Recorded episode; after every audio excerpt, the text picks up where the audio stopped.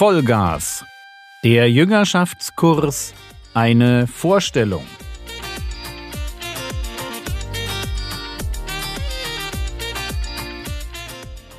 Theologie, die dich im Glauben wachsen lässt, nachfolge praktisch dein geistlicher Impuls für den Tag.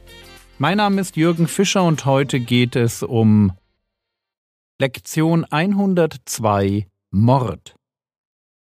Du bist neu im Glauben und möchtest dich ganz schnell in die wichtigsten Themen rund um das Leben mit Gott einarbeiten?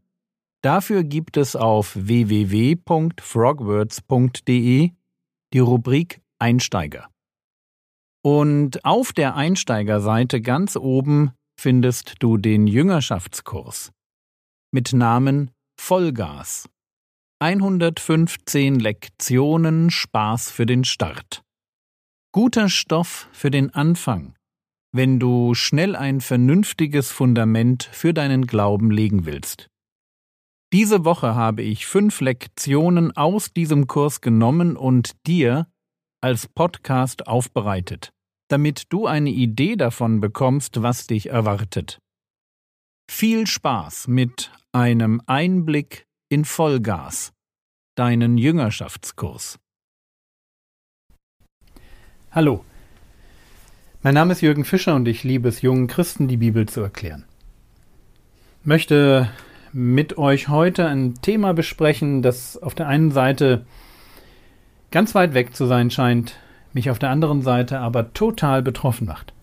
Es geht um das Thema Töten, Mord und Selbstmord. Warum mich das betroffen macht? Weil ich bei dem Thema immer wieder daran denken muss, dass jedes Jahr in Deutschland über 100.000 Kinder im Mutterleib den Tod finden.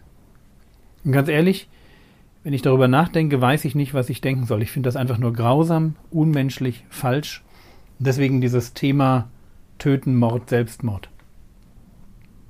Es gibt in der Bibel ein Gebot, das heißt, du sollst nicht töten. 2. Mose 20, 13. Ich würde es lieber gerne so übersetzen, du sollst nicht morden, denn darum geht's. Dem Wortsinn nach geht es darum, dass ich meinen persönlichen Feind ermorde. Und das darf ich nicht. Warum ist es wichtig, dass man so übersetzt? Weil das du sollst nicht töten eigentlich nicht stimmt. Ich darf töten. Also es gibt es gibt die Erlaubnis zu töten in der Bibel. Beispiele gibt die Erlaubnis zu töten, wenn es darum geht, dass ich Tiere töte, um sie zu essen. 1. Mose 9, Vers 3. Das ist nicht verboten. Und da merkt man, okay, du sollst nicht töten, ist einfach nicht sauber genug vom Verständnis her. Oder ich darf mich mit angemessenen Mitteln verteidigen. Hm, wenn man das mal nachlesen will, am Anfang von 2. Mose 22, da wird ein Beispiel gegeben. Ich darf mich selbst verteidigen. Wenn der andere dabei umkommt, dann trage ich keine Schuld. Auch das fällt nicht unter, du sollst nicht morden. Oder auch die Anwendung der Todesstrafe ist etwas, das nicht unter das Verbot fällt, du sollst nicht töten. Und deswegen ist es wichtig, dass wir das verstehen. Es wird oft übersetzt mit du sollst nicht töten, gemeint ist aber eigentlich, du sollst nicht morden. Und es gibt Arten des Tötens, die von der Bibel her erlaubt sind. Wo fängt, jetzt sagen wir also, das heißt, du sollst nicht morden, wo fängt Morden an? Der Herr Jesus erklärt uns das in der Bergpredigt. Er sagt dort, und wir sind da in Kapitel 5, Matthäus Evangelium, Mord fängt an mit ungerechtfertigtem Zorn. Er ergänzt das an anderer Stelle damit, dass er sagt, Mord fängt in Gedanken an.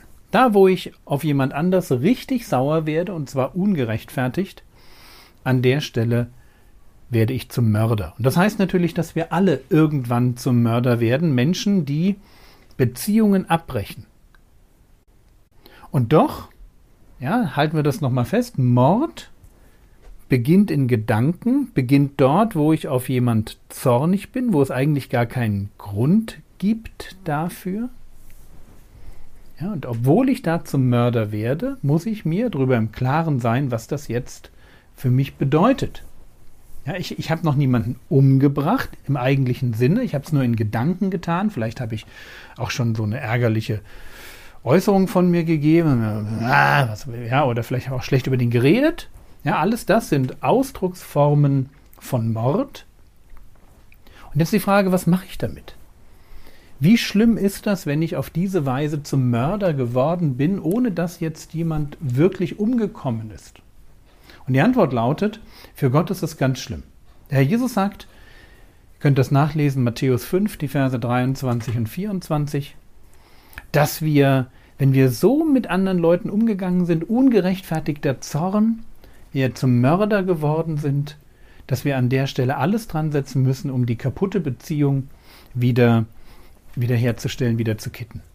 Bevor wir beten, bevor wir Gott dienen und Gott irgendwelche Opfer bringen, sollen wir diese kaputte Beziehung wiederherstellen. So wichtig ist das Gott. Also, auch wenn man sagt, okay, Mord, das fängt den Gedanken an, das kann doch nicht so schlimm sein, doch, das ist schlimm. Und Gott möchte, dass wir uns darum kümmern, dass wir die Beziehungen, die wir durch unser Verhalten ohne Grund ermordet haben, dass wir diese Beziehungen wieder in Ordnung bringen. Das ist ihm total wichtig. Gehen wir nochmal ins Alte Testament. Unser großes Thema lautet ja Töten, Mord.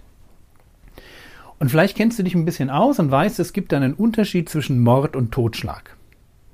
Frage, unterscheidet auch die Bibel zwischen Mord und Totschlag. Also zwischen dem, ich bringe jemanden vorsätzlich um, das ist Mord, oder es passiert einfach und es tut mir eigentlich total leid, das wäre Totschlag.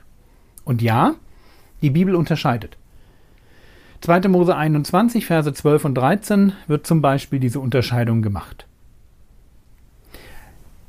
Obwohl es die Unterscheidung gibt, sind wir natürlich immer verantwortlich für das, was wir tun.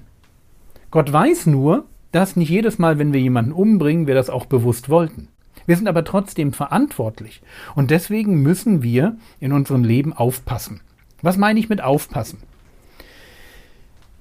Im Alten Testament wird eine Geschichte von einem, da, da, gibt es die Geschichte von einem Tier, das ist wild, ein Stier, ja, und der stößt ständig mit seinen Hörnern. Nehmen wir an, es ist dein Stier. Dann sagt das Alte Testament, pass auf, dass der keinen umbringt. Also du hast einen Stier, der, der ständig auf Leute losgeht. Und das Alte Testament nimmt dieses Beispiel, um zu erklären, du bist dafür verantwortlich, dass von diesem Tier kein Schaden ausgeht. Und jetzt können wir das übertragen.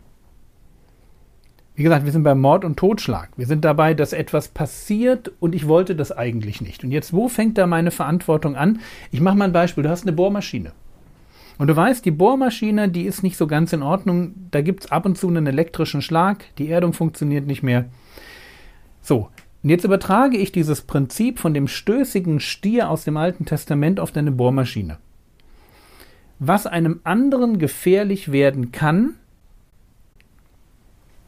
du bist verantwortlich dafür, dass das nicht passiert, wenn es deins ist.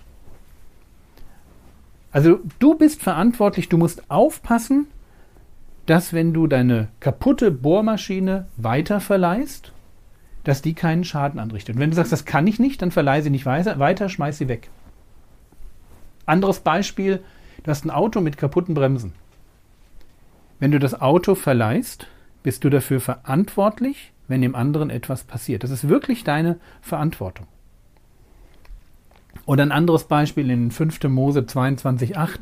Da gibt es das Gebot, dass wenn man ein Flachdach baut, ein Geländer außenrum muss. Arbeitssicherheit. Du bist verantwortlich. Warum sage ich das? Unterscheidung Mord, Totschlag. Totschlag, da kommt jemand um und ich wollte das eigentlich nicht, wollte dem gar nicht schaden.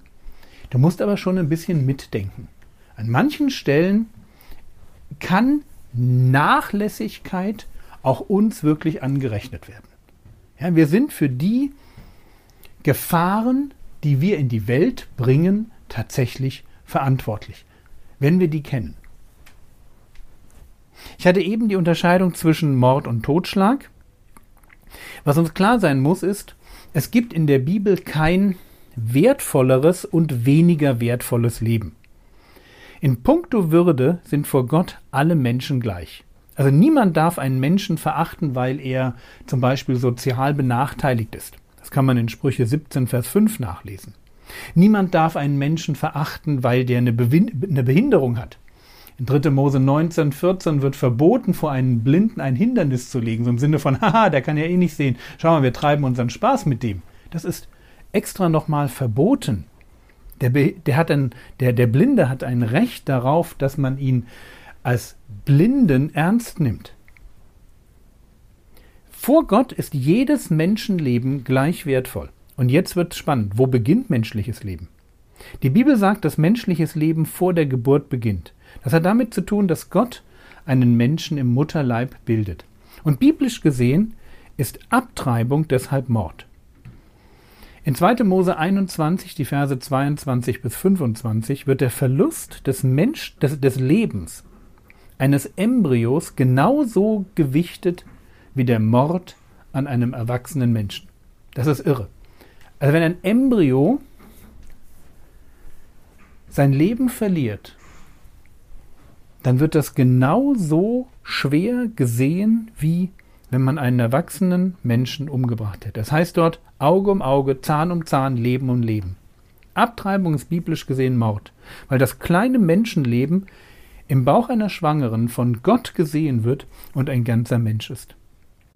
An dieser Stelle muss ich jetzt etwas sagen. Wenn du abgetrieben hast und das hörst, oder wenn du vielleicht verantwortlich warst für eine Abtreibung, ja, du bist vielleicht der Mann dazu und du hast deine Verantwortung nicht übernommen, hast womöglich noch zur Abtreibung geraten, dann ist es eine Schuld, die du mit Gott in Ordnung bringen musst. Und ich rate dir dringend, such dir einen guten Seelsorger, einen guten christlichen Freund, bei dem du deine Schuld bekennen kannst, bei dem du Vergebung zugesprochen bekommst und der dir hilft, mit deiner Vergangenheit abzuschließen. Gott ist ein Gott, der vergibt, auch Mörderinnen und Mördern. Es tut deiner Seele nicht gut, wenn du diesen Teil deiner Vergangenheit einfach ungeklärt lässt. Und wenn du dir jetzt vielleicht die Frage stellst, ob abgetriebene Kinder automatisch in den Himmel kommen, dann ist mir das an dieser Stelle als Thema wirklich ein Stückchen zu groß. Ich kann eins sagen, Gott ist nicht ungerecht. Und wenn wir bei Abtreibung sagen, dass sie falsch ist, weil ein Leben immer ein Leben ist, das vor Gott gelebt wird. In letzter Konsequenz, dass Gott gehört. Dann gilt das in gleicher Weise auch für Selbstmord. Ich habe kein Recht, mir selber das Leben zu nehmen. Auch das wäre Mord. Das ist etwas, was Gott mir nicht erlaubt. Unser eigenes Leben ist Gott so wertvoll wie jedes andere Leben auf der Erde auch. Und wenn unsere Aufgabe darin besteht, Leben zu schützen, dann geht es nicht nur darum, keinen Selbstmord zu begehen, logischerweise. Das wäre so, wenn man so will, das auf alle Fälle, sondern dann darf ich mir sogar die Frage stellen, wie gehe ich mit mir um? Achte ich im Rahmen meiner Möglichkeiten auf Bewegung, gesunde Ernährung, genügend Schlaf, ein Minimum an Genussmitteln und so weiter? Großes Thema. Und zu diesem Thema Mord, Töten, Totschlag, Selbstmord, Abtreibung, ließe sich noch ganz, ganz viel sagen. Eine Sache möchte ich, dass du mitnimmst. Und dann wäre ich total glücklich. Selbstmord ist nicht drin. Wann immer du an einem Punkt in deinem Leben ankommst, wo du sagst, jetzt weiß ich einfach nicht mehr weiter. Und jetzt höre ich diese Stimme, die sagt, es wäre gut, wenn du dir jetzt das Leben nehmen würdest. Damit würdest du es allen anderen leichter machen. Falsch. Einfach nur falsch. Höre nicht auf diese Stimme. Und ich mache dir ein Angebot. Wenn du an diesem Punkt stehst, ruf mich an, schreib mir eine E-Mail. Ich werde alles in meiner Macht Stehende tun, dir zu helfen. Ich habe dir auch noch einen Begriff mitgebracht und der ist jetzt bei so einem traurigen Thema ein bisschen lustiger. Der neue Begriff heißt Weihnachtsmann. Der Weihnachtsmann ist keine biblische Figur, sondern sie entstammt dem Volksglauben. Genau genommen fing alles etwa 1931 an, also noch, noch nicht mal 100 Jahre her. 1931, da hat nämlich Coca-Cola eine damals schon bekannte Figur genommen. Das war ein dicklicher, freundlicher, rot bemäntelter älterer Herr und hat diese Figur in eine eigene Werbekampagne integriert. Und seit dieser Zeit, also Anfang der 30er Jahre des 20. Jahrhunderts, gibt es den Weihnachtsmann. Und der hat mit der Bibel genauso wenig zu tun wie das Christkind.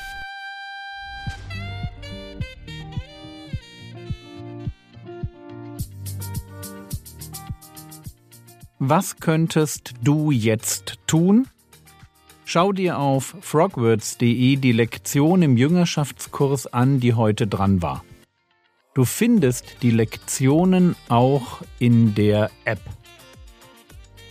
Das war's für heute. Ich würde mich freuen, wenn du für mich beten würdest.